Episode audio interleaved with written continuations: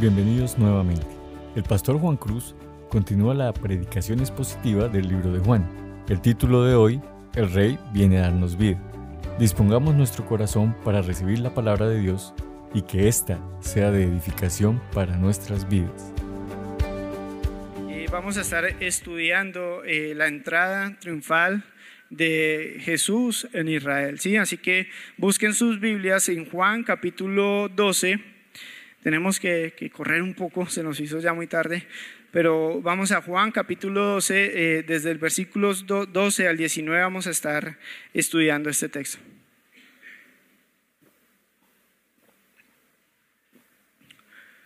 Listo. Eh, recordemos, hermanos, que la última señal que estuvimos estudiando fue la resurrección de Lázaro. Esa fue la última señal eh, que estuvimos viendo hace un par de, días. Lázaro llevaba cuatro días muertos y fue Jesús y le resucitó. Eso fue una, un milagro, una señal que revolucionó a los judíos, porque ya vamos a ver más adelante. Eh, la razón de que... Eh, por esa, por esa razón muchos creyeron en Jesús y esto hizo que los principales sacerdotes en cabeza del sumo sacerdote acordaran de matar a Jesús. Entonces Jesús eh, resucita a Lázaro, muchos judíos estaban viendo esa señal que Jesús había hecho y los sacerdotes, en cabeza del sumo sacerdote, eh, se molestó porque muchos judíos creyeron en lo que Cristo había hecho. ¿Y qué hicieron los, los, el sumo sacerdote? Ahí encontramos en Juan capítulo 11, del 49 al 54. Vamos a leer porque esto nos da el contexto para lo que es los versículos que vamos a estar estudiando. Entonces, Caifás, uno de ellos, sumo sacerdote, aquel año les dijo, vosotros no sabéis nada, ni pensáis que nos conviene que un hombre muera por todo el pueblo y no que toda la nación perezca. Esto no lo dijo por sí mismo, sino que como era el sumo sacerdote, aquel año profetizó que Jesús había de morir por la nación. Y no solamente por la nación, sino también para congregar en uno a los hijos de Dios que estaban dispersos. Así que desde aquel día acordaron matarle.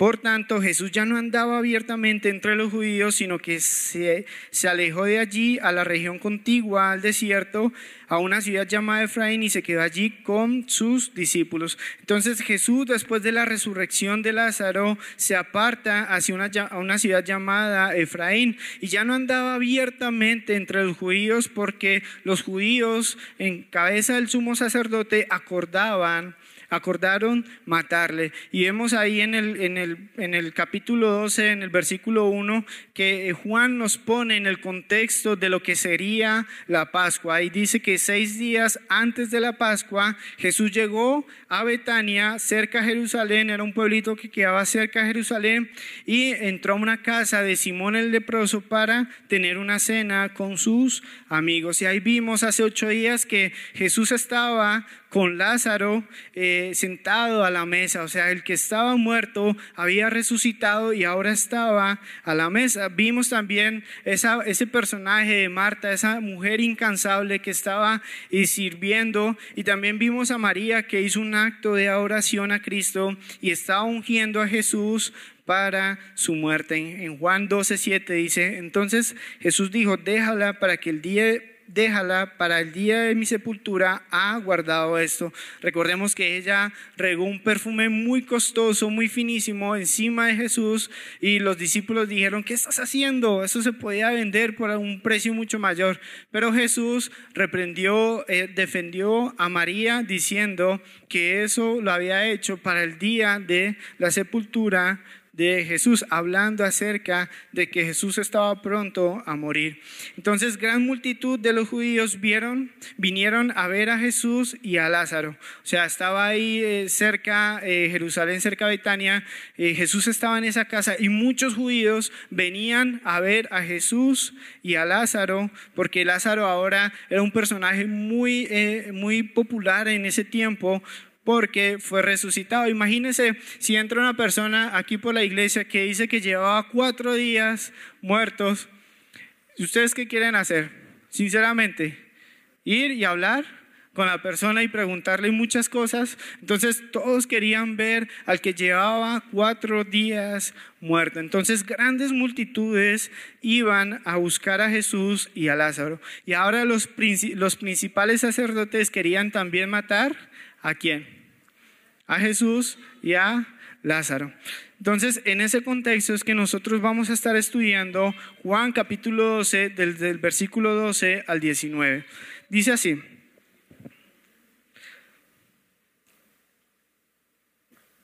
El siguiente día, grandes ah, el siguiente día, grandes multitudes que habían venido a la fiesta, al oír que Jesús venía a Jerusalén, tomaron ramas de palmera y salieron a recibirle y clamaban, Osana, bendito el que viene en el nombre del Señor, el Rey de Israel.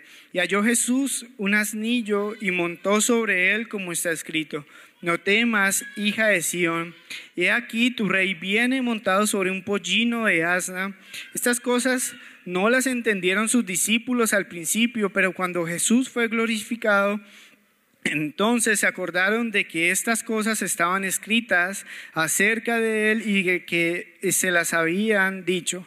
Y daba testimonio a la gente de que estaba con él cuando llamó a Lázaro del sepulcro y le resucitó de los muertos, por lo cual también había, eh, había venido la gente a recibirle porque había oído que él había hecho esta señal.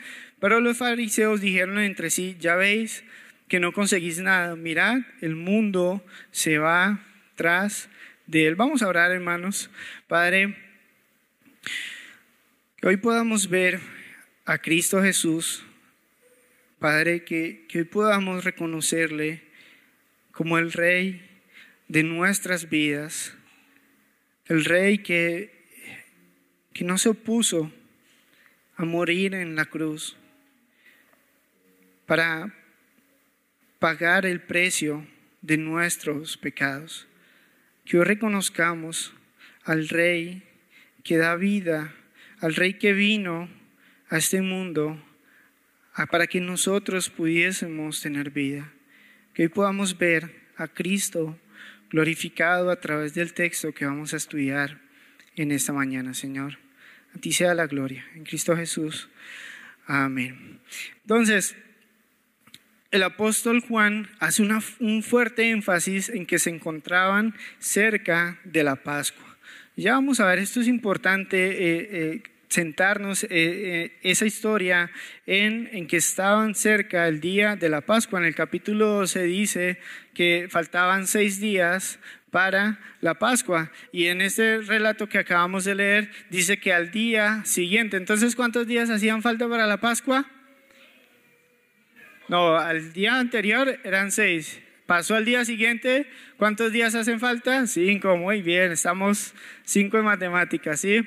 Faltaban cinco días para la Pascua. ¿Y qué se celebraba en la Pascua? La liberación del pueblo de Israel cuando eran esclavos de Egipto por 400 años, eh, años. Era una fiesta de suma importancia y se reunían más de 3 millones de personas para celebrarla. Entonces, imaginémonos en aquel tiempo grandes multitudes ahí esperando, anticipando para celebrar la fiesta de la Pascua y era muy importante para los judíos porque ellos celebraban que el Señor les había rescatado de la esclavitud del pueblo de Egipto que duraron 400 años. Entonces eh, vemos ahí que eh, Jesús estaba en la región, en la región, en la ciudad que se llama Efraín y va nuevamente hacia Betania. Y vemos ahí que, que Jesús tuvo un cambio en su ministerio. Vamos a ver cuál fue ese cambio que Jesús tuvo en ese ministerio.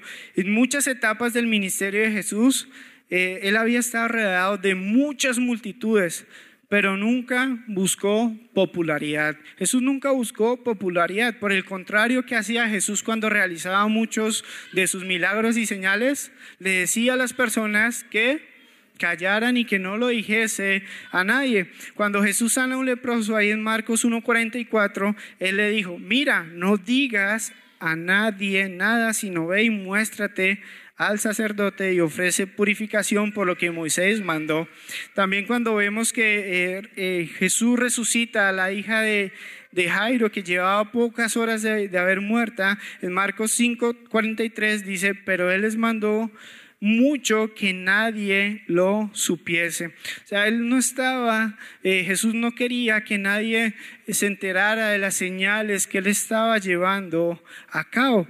Ahí vemos eh, una profecía cumplida en Isaías 42 del 1 al 2. Dice así, he aquí mi siervo, yo le sostendré, mi escogido en que mi alma tiene contentamiento, he puesto sobre él mi espíritu, él traerá justicia a las naciones. Versículo 2. No gritará, ni alzará su voz, ni la hará a oír, o ni, ni la hará oír en las calles. Vemos que en los evangelios que Jesús nunca buscó una atención y esto caracterizaba al Mesías que había de venir. El Mesías que había de venir no gritará ni alzará su voz ni la hará oír en las calles. Él tenía un ministerio eh, prácticamente eh, oculto ahí en, la región de Israel. ¿Qué pasó después? Eh, en algunas ocasiones vemos que el fervor eh, popular se volvía incontrolable. Ahí cuando eh, Jesús realiza la multiplicación de los panes y los peces, ¿qué querían hacer después de que la gente hubo comido? Coger a Jesús y hacerle rey. Pero ¿qué hizo Jesús? Él se partó a una región, a, un monte, a orar él solo. Entonces, eh, él lo mismo hacía para evitar las confrontaciones con las autoridades eh, judías. Las autoridades buscaban matarle y él qué hacía? Él se escapaba, él huía a otras regiones para que los judíos no le prendiesen. Pero días antes de la Pascua, donde iba a ser sacrificado y la atención de Jesús y el Sanedrín, Él se presenta delante de todos. Si ven el cambio que Jesús tuvo en su ministerio, antes se escondía, antes decía que no contasen los milagros que él había hecho y ahora, faltando tan solamente cinco días para la Pascua, Jesús se presenta al pueblo judío como el rey de reyes. ¿Por qué? Ya vamos a ver más adelante por qué eh, Jesús hace eso. Prácticamente eh, el Señor eh, preparó su entrada a Jerusalén de tal manera que tuviera la máxima popularidad posible. Él no esperó que fuese otros días con menos flujo de gente en Jerusalén, sino eran de los días que más tenían flujo de gente en Jerusalén. Y él preparó su entrada en ese momento, en cuando eh, había millones de personas en Jerusalén. ¿Y por qué? ¿Por qué se dio este cambio en el ministerio de Jesús? ¿Por qué se debió este cambio en el ministerio de Jesús? En esta fiesta, los judíos que anhelaban, una intervención divina que lo librase de sus opresores romanos. ¿Qué estaban celebrando? Que ellos habían sido liberados de la opresión de Egipto. ¿Y qué estaban esperando ellos en esta Pascua?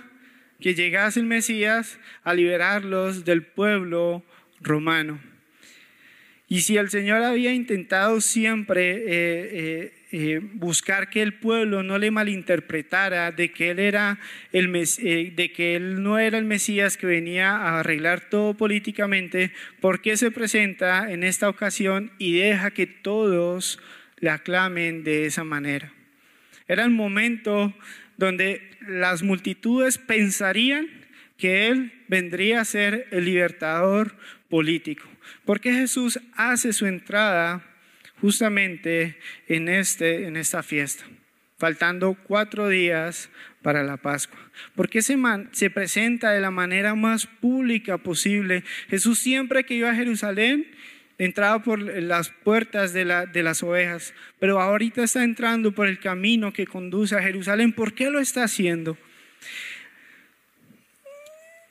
El apóstol, Juan, está relacionando todos estos hechos con la fiesta de la Pascua donde los corderos eran sacrificados. Recordemos que en la Pascua se celebraba en el día, entre el día eh, jueves y el día viernes el sacrificio del cordero pascual.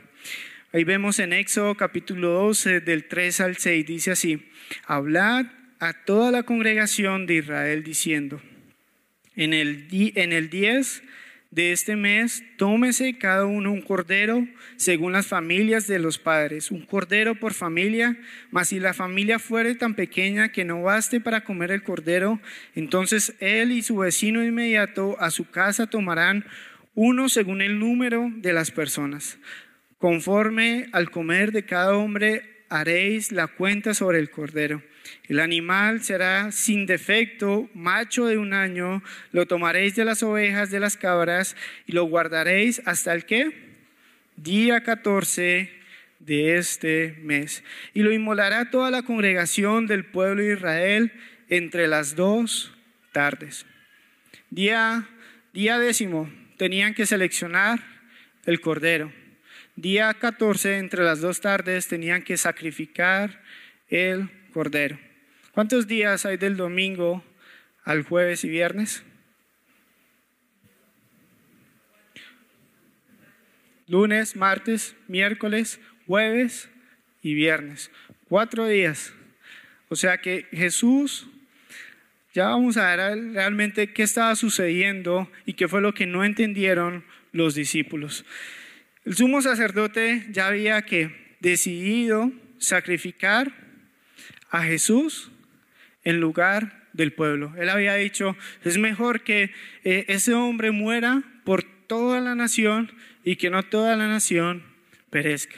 El sumo sacerdote ya había elegido al Cordero y la misma noche en que Jesús fue en Betania, Judas se reunió con los principales sacerdotes y había acordado con ellos que le iba a entregar a Jesús. Ya estaba todo preparado para la Pascua de Dios. Todo estaba listo para celebrar la verdadera Pascua. Pero ¿qué hacía falta? Hacía falta una cosa, que el pueblo manifestara su identificación con el Cordero de Dios elegido para ser sacrificado. ¿Quién tenía que eh, eh, seleccionar también el Cordero? El pueblo de Dios. Ahí lo vimos en Éxodo capítulo 12 que las familias debían seleccionar el cordero que iba a ser sacrificado cuatro días después. Y esto fue, hermanos, esto fue lo que precisamente ocurrió durante su entrada a Jerusalén. Aunque el pueblo no lo, no lo, sabía, se estaban identificando con el Cordero de Dios que iba a ser sacrificado cuatro días después. Cuando entró Jesús, el domingo de Ramos. Ahí todos estaban alabándole, aclamándole, diciendo en, en, Juan capítulo 12, versículo 13, Osana, bendito el que viene en el nombre del Señor, el Rey de Israel. Ahí es cuando Jesús entra ese domingo y ese domingo estaban seleccionando al Cordero que iba a ser sacrificado por los pecados del mundo. Osana, ¿qué quiere decir? Salva, te ruego. O también dice, salva ahora. En estos momentos ellos tenían que una salvación, estaban esperando en su mente una salvación política, y eso lo vamos a hablar más adelante. Pero los israelitas acostumbraban a cantar entre el Salmo 113 y el Salmo 118 en las festividades de la Pascua. Ellos cantaban diferentes partes de estos salmos durante la fiesta de la, de la Pascua. Y esas palabras que ellos pronunciaron, oh sana, bendito el que viene, en el nombre del Señor, el Rey de Israel, las encontramos en Salmos 118 del 25 al 26. Y yo quiero que presten mucha atención acá. Dice así, Oh Jehová, sálvanos ahora, te ruego. Te ruego, oh Jehová, que nos hagas prosperar ahora. Bendito el que viene en el nombre de Jehová. Desde la casa de Jehová os bendecimos. Esto está hablando acerca de la venida de Jesús a este mundo. Y ellos estaban eh, alabando y esperando y haciendo un ruego de salvación a Dios a través de la persona que iba a venir a salvar. Y algo muy curioso, hermanos, tienen, están ahí en Salmos 118. Sí, algo muy curioso. Yo quiero que leamos el versículo 27. Jehová es Dios y nos ha dado luz. Atad víctimas con cuerdas a los cuernos del altar. ¿Quién es la luz? ¿Quién nos ha dado la luz? Dios. ¿Quién eran las víctimas atadas con cuernos, atadas a los cuernos del altar? ¿Quién eran esas víctimas que las, amarraban a los cuernos para hacer, a los cuernos que habían en el altar de bronce para ser sacrificadas? ¿Quién eran esas víctimas? Los corderos. Y, vemos que el Evangelio de Juan es el único que registra en la noche en que Jesús fue arrestado, a él le ataron. Ahí en Juan capítulo 18, versículo 12, dice, entonces la compañía de soldados, el tribuno y los alguaciles de los judíos prendieron a Jesús y lo ataron. Realmente nosotros vemos acá que Jesús se está presentando a Israel montado en su pollino de asna como el rey de reyes y como el cordero pascual que vendría a quitar el pecado de este mundo. Amén, hermanos. Y eso es el triunfo, esa es la verdadera entrada triunfal de Israel, de, de Jesús. Ellos estaban pidiendo salvación al Señor y Él venía a dárselas. Ellos estaban diciendo, oh Señor, sálvanos. Y Él venía a dárselas. Pero ellos pensaron en una salvación política, en una liberación de la opresión del pueblo romano. Y Dios les está ofreciendo que, hermanos, al Cordero que quita el, el pecado del mundo. Lo más valioso, hermanos, que Dios te puede ofrecer lo más valioso que Dios te puede dar es Cristo mismo que quita el pecado tuyo, mío, y nos da vida. Eso es lo más valioso que Cristo, que Dios nos puede ofrecer. Este es el rey que resucitó a Lázaro y quiere darte vida eterna para que te sientes a su mesa. Entonces, hermanos, Cristo ha sido presentado públicamente ante las multitudes de Israel como el Rey de Reyes, pero también como el Cordero que quita el pecado, el Mesías, el Rey profetizado, y hoy delante de ustedes estoy presentando a Cristo Jesús como el Cordero de Dios que quita el pecado del mundo. ¿Qué harás con él? ¿Qué harás hoy con el Cordero de Dios? Todos estaban ahí aclamando, alabando a Cristo que iba entrando por ese camino en su, pollino. Y todos deseaban que una salvación física, una, una salvación de este mundo, una liberación, pero Cristo quería darles una salvación espiritual. Vamos a ver que más adelante qué sucedió con estas multitudes que aclamaban a Jesús. Las multitudes que estaban gritando a gran voz, Osana, bendito el que viene en el nombre del Señor, el Rey de Israel, muchos de ellos cuatro días después estarían qué? Crucificándole. ¿Por qué cambiaron tan drásticamente de opinión? Tan solo en cuatro días pasaron de decirle Osana bendito el que viene en el nombre del Señor, ah, crucifícale, crucifícale. ¿Por qué cambiaron de opinión tan rápido? Hay una historia muy similar que la nombré hace un momento en Juan capítulo 6. Cuando Jesús hace la multiplicación de los panes y los peces, le quieren hacer rey, él se va, al día siguiente multitudes vienen a buscarle. ¿Y qué hace Jesús con esas multitudes? Les dijo, bueno, si quieren, tienen que comer la verdadera carne y beber la verdadera sangre. Se está ofreciendo a Él como el sacrificio de sus pecados en Juan capítulo 6. ¿Y ellos qué hicieron? Dejaron de seguirle. Dejaron de seguir a Jesús. Lo mismo estaba pasando con estas multitudes. Cuatro días después dejarían a Jesús porque no era lo que ellos estaban pensando. Ellos estaban pensando que los iba a liberar de la opresión de Roma.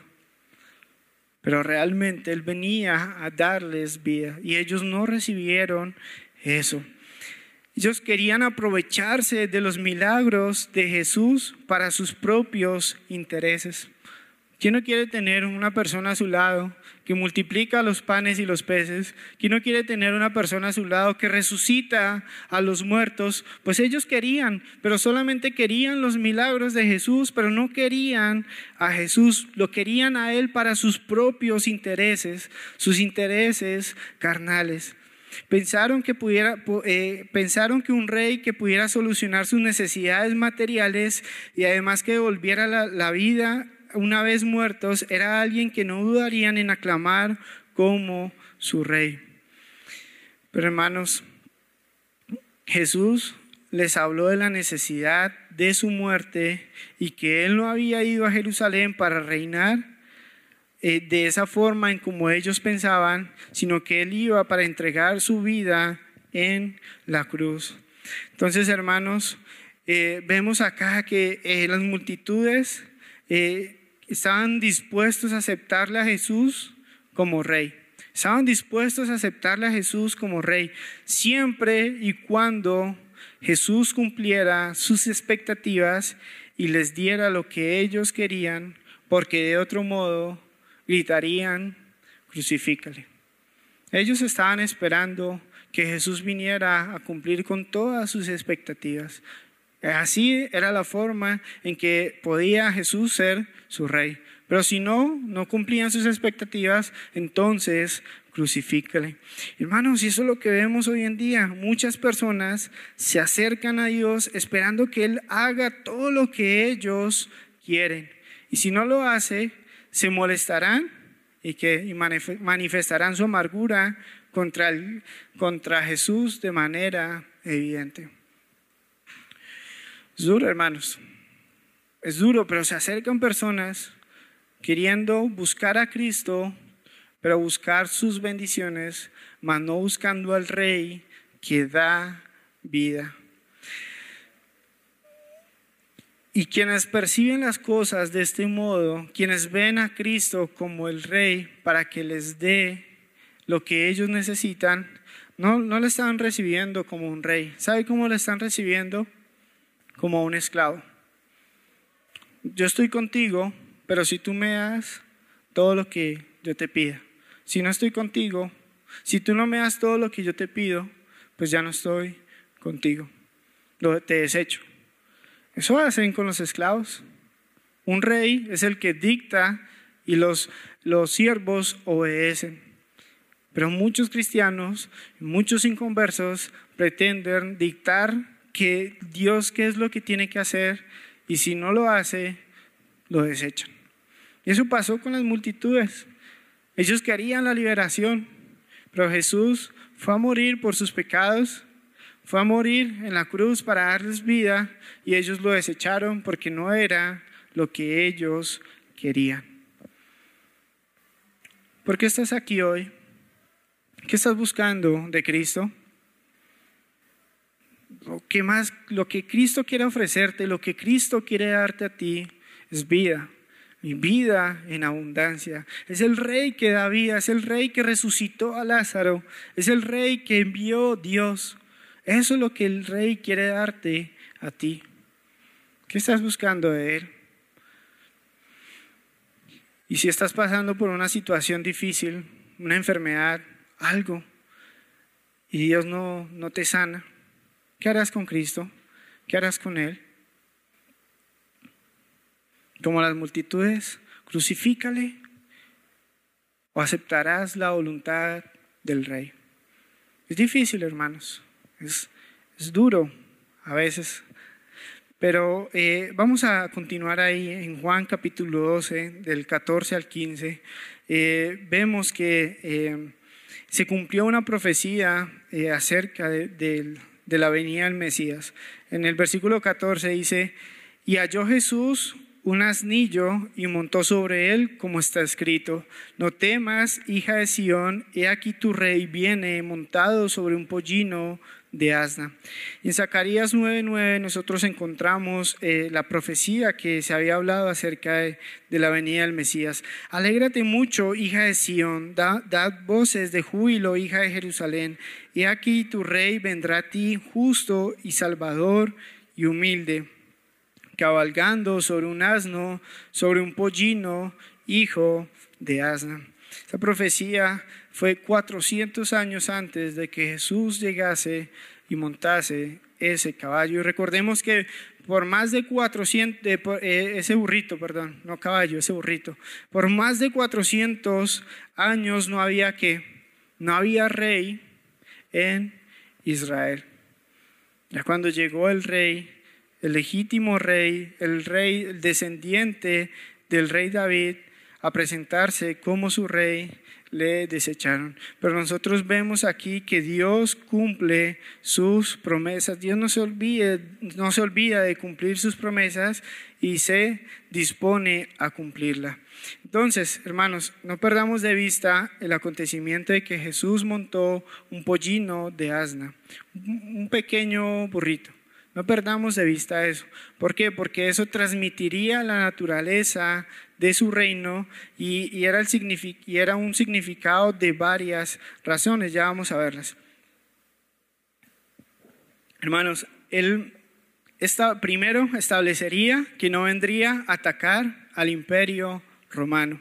De lo contrario que, de lo contrario hubiese montado un caballo de guerra, como, como acostumbraban a hacer los emperadores y gobernadores, eh, montados en magníficos carros y caballos. ¿Qué hacían? ¿Qué hacían? Perdón, hermanos, estoy cansado ya de tanto hablar. Mi esposa sabe que, que yo hablo más bien poco y entonces, eh, paciencia, hermanos, paciencia con este siervo. Esto, eh, Jesús llega en un burrito, ¿sí? Llega en un burrito. ¿Y eso qué transmite, hermanos? Que Él no venía a derrocar al imperio romano, que Él no venía a establecer una guerra contra el imperio romano. Eh, también vemos que eh, eso inclusive para los soldados romanos rayaba o estaba en el límite de una burla. ¿Cómo así un rey viniendo en un burrito? ¿Acaso los reyes no vienen en caballos grandes y altos? En caballos fuertes y no, y no vienen con tropas armadas para, para empezar una guerra o para mostrar su poderío. Aquí Jesús que tenía un burrito y palmas. No tenía armas, tenía palmas. ¿Qué estaba transmitiendo Jesús a las multitudes y lo estaba dejando muy en claro que él no venía a, estar, a establecer una guerra civil contra Roma. venía era morir por los pecados del pueblo.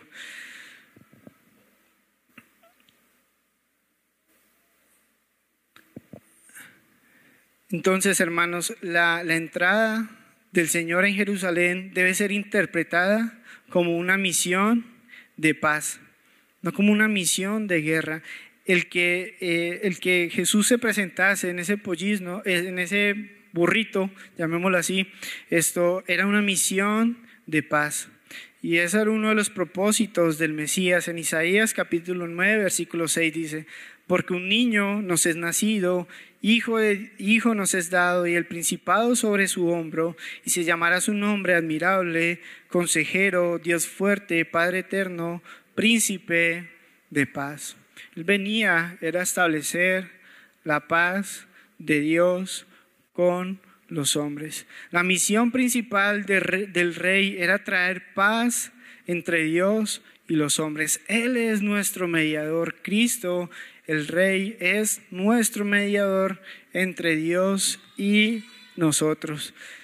Y él hizo posible esa paz muriendo en la cruz, derramando su sangre. Y ahí dice en Romanos capítulo 1, capítulo 5, versículo 1, justificados pues por la fe, tenemos paz para con Dios por medio de nuestro Señor Jesucristo. ¿Tienes la paz de Dios que solo viene a través de Cristo? Muchos anhelan paz, pero buscan la paz de otra forma, con armas carnales. Pero la paz que ofrece Cristo es, a través de su sacrificio hecho en la cruz. Y vemos también que eh, Juan añade dos palabras que no están en, en, la profecía en Zacarías capítulo 9, versículo 9. ¿Cuáles esas dos palabras? No temas, no temas. ¿Por qué? Si vemos ahí en Zacarías 9:9, que es la que está en la pantalla, ahí dice, ahí no dice, no temas. ¿Por qué eh, Juan añade estas dos palabras, no temas, hija de Sión? Eh, algunos comentaristas dicen que Juan está uniendo la profecía con otras profecías que hablan sobre la llegada del Mesías. Y en Sofonías 3 del 16 al 17 dice, en aquel tiempo se irá a Jerusalén, no temas, Sión, no se debiliten tus manos. Jehová está en medio de ti, poderoso. Él salvará, se gozará sobre ti con alegría, callará de amor, se regocijará sobre ti con cánticos. Y en Isaías capítulo 40, versículo 9 dice, súbete sobre un monte alto, anunciadora de Sión, levanta fuertemente tu voz, anunciadora de Jerusalén, levántala, no temas, no temas, di a las ciudades de, Judá, ve aquí al Dios vuestro. La razón por la que no debían temer era porque el rey de Israel, el Señor de señores, estaba en medio de ellos. Ahora, el rey de Israel, eh, Jesucristo, estaba en medio de ellos para darles vida, como lo había hecho con Lázaro al resucitarle de los muertos. Normalmente cuando nosotros vemos a un rey, el rey y las personas que están detrás del rey, ¿quiénes son las que mueren? Las personas que están detrás del rey. El rey a veces es el último que muere. ¿Sí? Envía a todos sus soldados a morir. Envía a todos sus soldados a luchar para defender su vida, la vida del rey. Pero aquí que notamos que el rey que estaba entrando era el que iba a poner su vida por todo el pueblo. Por eso decía, no temas, oh hija, decían, no temas, no temas porque tu rey viene y te salvará. Hermanos, ¿has recibido la salvación que solamente el rey de reyes puede ofrecerte? Aquí eh, toca continuar, hermanos. Eh, en Lucas capítulo 4, del 17 al 20, nosotros encontramos eh, que en el inicio del ministerio de Jesús, eh, Jesús entra en una sinagoga y él lee una profecía. Ahí dice, voy a leerlas. Y se les dio el libro del profeta Isaías y habiendo abierto el libro, halló el lugar donde estaba escrito la profecía es la siguiente, el Espíritu del Señor está sobre mí por cuanto me ha ungido para dar buenas nuevas a los pobres, me ha enviado a sanar a los quebrantados de corazón, a pregonar libertad a los cautivos y vista a los ciegos, a poner en libertad a los oprimidos y a predicar el año agradable del Señor. Hasta ahí Jesús está citando una profecía, parte de una profecía que estaba en Lucas, que ya, en, en Isaías, que ya vamos a ver. Pero ¿qué hizo Jesús? Enrolló el libro y lo dio al ministro, se sentó y los ojos de todos de la sinagoga estaban fijos en él. Y el que dijo y comenzó a decirles, hoy se ha cumplido esta profecía delante de vosotros. Pero la, profecía que encontramos nosotros en Isaías 61, y esto es para que entiendan un poco cómo se interpretan las profecías, eh, encontramos que hace falta una parte que Jesús no leyó en la profecía. Hace falta una pequeña parte de, de, la cual Jesús no leyó. Él leyó hasta el versículo, vamos a Isaías 61, capítulo del 1, Isaías 61 del 1 al 2. Y Jesús no leyó toda la profecía, sino hasta el versículo 2, la parte 1. Dice así, y el Espíritu del Señor está sobre mí porque me ha ungido Jehová, me ha enviado a predicar buenas nuevas a los abatidos, a vendar a los quebrantados de corazón, a publicar libertad a los cautivos y a los presos, apertura de la cárcel, a proclamar el año de la buena voluntad de Jehová hasta ahí Jesús citó la profecía que estaba en Isaías 61. Pero hace falta uno, una parte, y el día de venganza del Dios nuestro a consolar a todos los enlutados. ¿Por qué Jesús leyó, no leyó esa parte? Porque esa profecía estaba llevando cumplimiento, estaba llevando a cabo, se estaba cumpliendo hasta la parte donde dice a proclamar el año de la buena voluntad del Señor. Nuevamente, los judíos pensaban que todo eso iba a suceder en un mismo momento. Iba a venir el Mesías, iba a hacer grandes señales y prodigios y aparte de eso iba a traer ya la venganza eh, de parte de Dios y a consolar a todos los enlutados. Pero Jesús leyó, no leyó esa parte, porque todavía no se ha cumplido. Entonces podemos ver que la profecía está ahí toda decorrida, pero hay partes que se cumplen y hay partes que faltan por cumplirse. ¿Esto qué nos quiere decir, hermanos? Que Jesús vendrá por segunda vez. Amén. Jesús vendrá por segunda vez. Y Él vendrá, hermanos, como un glorioso vencedor a derrotar a sus enemigos. Ahí sí vendrá, ahí sí vendrá a derrotar a sus enemigos y será coronado legítimamente como rey de reyes y señor de señores. Pero él ya no vendrá, hermanos, montado sobre un pollino de asna, sino que vendrá, como le escribe el libro de Apocalipsis, cabalgando sobre un caballo blanco, vestido de ropas reales y rodeado de los ejércitos celestiales, hermanos. Yo quiero que leamos este cuadro hermoso en Apocalipsis 19, del 11 al 16. Entonces vi el cielo abierto y aquí un caballo blanco y el que lo montaba se llamaba fiel y verdadero y con justicia juzga y pelea. Sus ojos eran como llama de fuego y había en su cabeza muchas diademas y tenía un nombre escrito que ninguno conocía sino él mismo estaba vestido en una ropa teñida de sangre y su nombre es el verbo de Dios. Y los ejércitos celestiales, vestidos de lino finísimo, blanco y limpio, le seguían en caballos blancos. De su boca sale una espada aguda para herir con ella a las naciones y él la regirá con vara de hierro, y él pisa el lagar del vino del furor y de la ira de Dios Todopoderoso. Y en el versículo 16, y su vestidura y su muslo tiene escrito este nombre, Rey de Reyes y Señor de señores. Hermanos, este es nuestro glorioso Rey, por quien vivimos y a quien servimos, hermanos. Y a Él sea la gloria, Él merece toda la adoración. ¿Y por qué son necesarias dos venidas y por qué no una sola? ¿Por qué son necesarias dos venidas y no una sola? Es imposible, hermanos, gobernar a hombres que previamente no han sido perdonados y regenerados por el Espíritu Santo. Él vino en su primera venida a establecer su reino, a empezar a, que la gente, viéndole a Cristo crucificado, sea, sea eh, cambiada, regenerada y empezar a reunir su iglesia. Y un día volverá a reinar con su iglesia. Amén. Vino la primera vez para limpiar los corazones de los que serían los pertenecientes a su reino. Así que,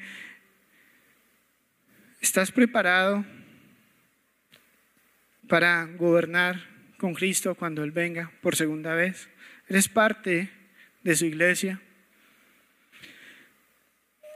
Y ahí para terminar, hermanos, los, los los discípulos no entendían lo que estaba sucediendo. Yo espero que ustedes hoy sí entiendan lo que estaba sucediendo.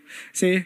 Los discípulos en aquel tiempo no no entendieron lo que estaba eh, sucediendo. Ahí en Juan capítulo 12, del 16 al 19, estas cosas no las entendieron sus discípulos al principio, pero cuando Jesús fue glorificado, entonces se acordaron de que estas cosas estaban escritas acerca de Él y de que Él se las había eh, hecho. Entonces las multitudes no lograron entender la verdadera naturaleza. El apóstol Juan reconoce que todos los discípulos, incluyendo él mismo, no entendieron lo que estaba sucediendo Quizás ellos estaban deslumbrados por las multitudes, estaban viendo cómo estaban alabando a su maestro, cantando a gran voz, recibiéndole, y por eso no entendían el verdadero significado. ¿En qué momento, en qué momento fue que eh, los apóstoles entendieron lo que había sucedido en aquel momento? Cuando Jesús fue glorificado. ¿Y en qué momento, hermanos, Jesús fue glorificado?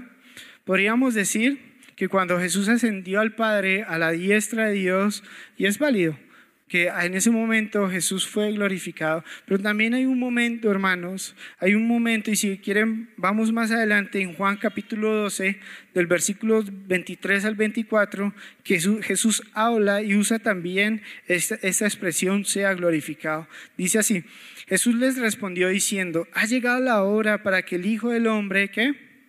Sea glorificado.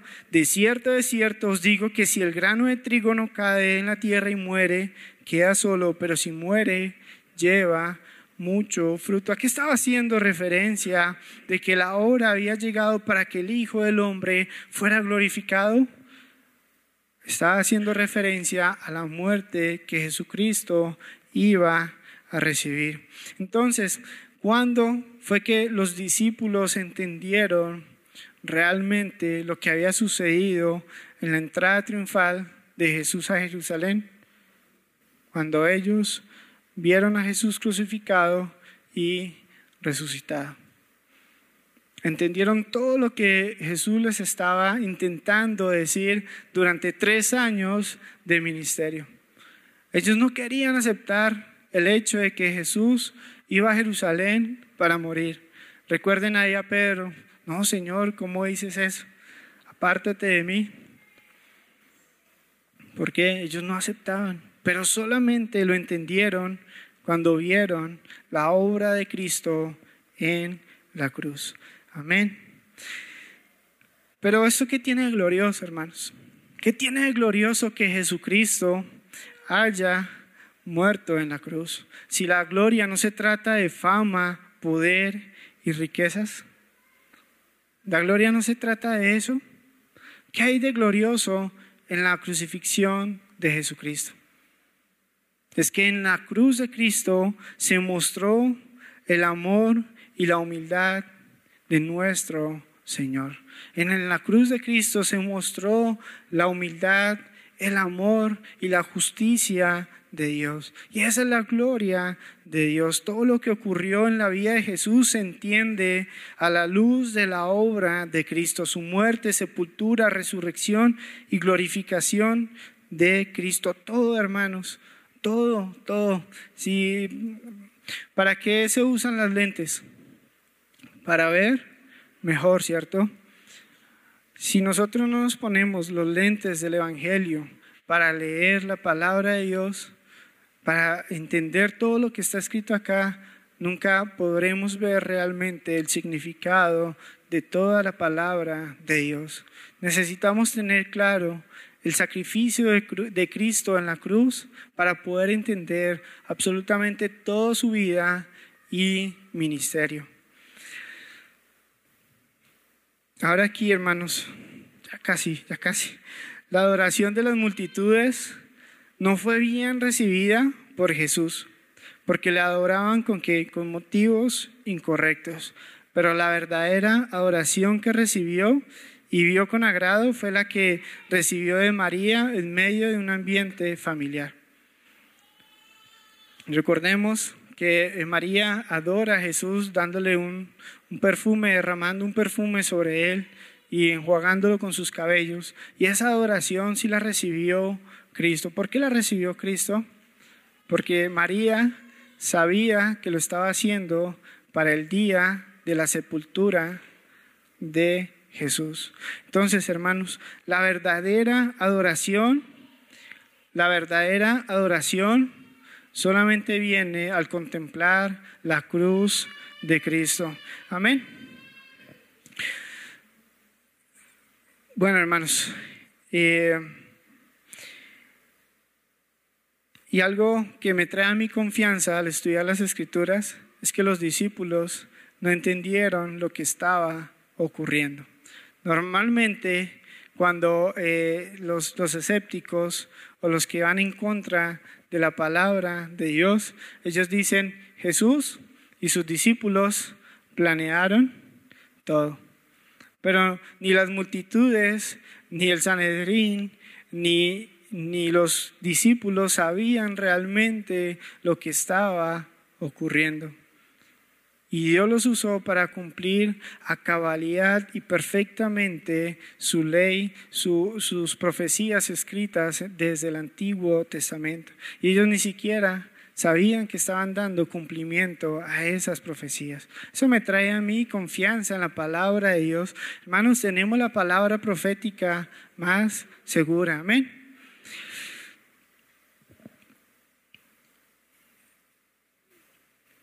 Bueno, hermanos, esto ya para concluir, para terminar acá, el apóstol Juan, él fue al futuro, sí, y el apóstol Juan vio las visiones y sabe cómo, él sabe cómo terminó todo. Y nosotros ahora podemos saberlo a través de las escrituras. Miremos ahí en en Apocalipsis capítulo 7, del 9 al 10, es el último texto que vamos a leer, dice así, después de esto, miré, y he aquí una gran multitud, la cual nadie podía contar. Otra vez, una multitud, al final de los días, una multitud de todas naciones y tribus y pueblos y lenguas que estaban delante del trono y en la presencia del Cordero, vestidos de ropas blancas y con palmas en las manos. Y clamaban a gran voz diciendo, la salvación pertenece a nuestro Dios que está sentado en el trono y al Cordero. Así terminará, hermanos. Yo anhelo ese día. Yo anhelo estar en medio de esa multitud, alabando al Cordero que fue inmolado por nuestros pecados. La pregunta en esta mañana, ¿estarás en la multitud que alabará y adorará genuinamente al Rey de Reyes? Hasta esa pregunta, dos multitudes. ¿Estarás con la multitud del que alabará genuinamente al Rey de Reyes? Vamos a orar, hermanos. Padre, Señor, anhelamos tu regreso. Tú viniste como un humilde siervo montado en un humilde burrito, alabado por personas que no sabían lo que estaban pidiendo. Pero Señor, Tú cumpliste lo que profetizaste en el Antiguo Testamento. Y ahora esperamos confiadamente de que tú cumplirás lo que hace falta, que tú cumplirás cada letra que está escrita en tu palabra. Y que un día, Señor, un día, no sabemos cuándo, pero sabemos que un día estaremos ahí en medio de la multitud, alabando al Cordero, que fue inmolado por nuestros pecados y que se ha sentado a la diestra de Dios el Padre. Así que, Señor, mientras que tú vienes, ayúdanos a predicar este mensaje hay tanta necesidad física en este mundo y la gente está esperando eso, Señor, pero no saben que la mayor necesidad que ellos tienen es la del pan de vida, la del Cordero de Dios que quita el pecado del mundo. Así que, Señor, mientras que tú vengas, ayúdanos a estar comprometidos con presentar al Cordero que fue inmolado que ya después en que, que tú regreses no habrá oportunidad, ya no habrá otro tiempo para creer. Así que aguardamos, Señor, tu venida y manténnos despiertos, velando, orando y trabajando en tu obra, Señor. Te lo pedimos en Cristo Jesús. Agradecemos el habernos acompañado. Nos puede seguir en nuestras redes sociales arroba iglesia BGA y página web www.iglesiaagape.com. También puede acompañarnos en nuestras reuniones. Miércoles, estudio bíblico y oración, 7 pm. Sábados, reunión de jóvenes, 6 pm. Y domingos, 9 y 11 am. Los esperamos y que la gracia del Señor Jesucristo sea con todos ustedes.